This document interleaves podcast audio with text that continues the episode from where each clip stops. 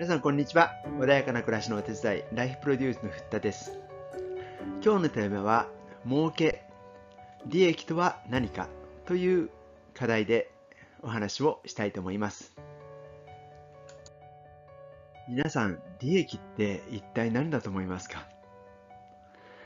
私たち経営者は利益のために働くのでしょうか？儲けるために働くのでしょうか？実は私もそう思っていた時期がありました。ある時マネジメントの基本と原則ピーター・ F・ ドラッカーという方が書いた本に出会いました。そこで初めて利益とは一体何だろう。儲けとは一体何なのかということを知ることになりました。まず事業の役割からお話をしたいと思います。皆さん商売は何のために営むのか考えたことありますか？儲けのためなのか生活のためなのか。もちろんそういった意味も持っています。本来の事業の役割は何なのでしょうか？事業とは顧客の創造であるということをこのピーター・ F・ ドラッカーという方は言っています。顧客の創造とは皆さんが提供する商品サービスを必要とするお客様を見つけて育ててそしてもしいなければ作り出していくこと。これこそが事業の役割だと言っているんです。そうするとどうなるかというと例えば皆さんがいつもお買い物をしているスーパーいつも行っている美容室いつも利用している喫茶店明日急になかったらどうされますか？きっと困りますよね。皆さんの行っている事業もお客様にとっては明日なくてはならない事業になっています。社会システムの一部ということこれが大切なことなのです。つまり皆さんの事業が存在していること自体が社会に貢献しているということです。事業というのは突き詰めると社会貢献だということです。これが事業の役割です。社会に貢献するためには継続することは最低条件です。事業の役割の中には利益という言葉は出てきません。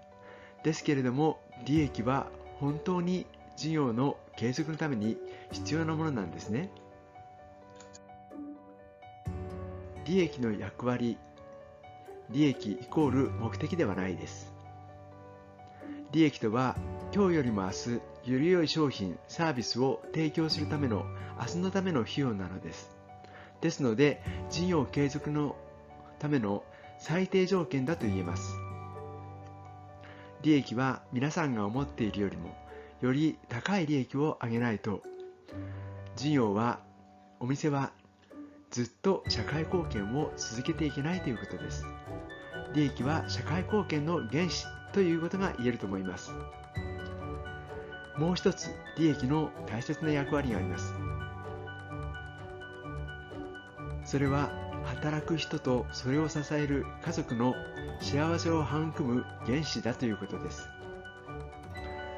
もし皆さんの会社が事業が働く人を大切にできていなかったら働く人は皆さんの大切なお客様を大切にしてくれるでしょうか？利益の役割の第一は働く人とそれを支える家族の幸せを育む原資これが一番の利益の役割だと言えます。そして初めて皆さんは事業を通じて社会に貢献できるということです。まとめです。利益とは明日のための費用でありそして事業を継続するための最低条件である。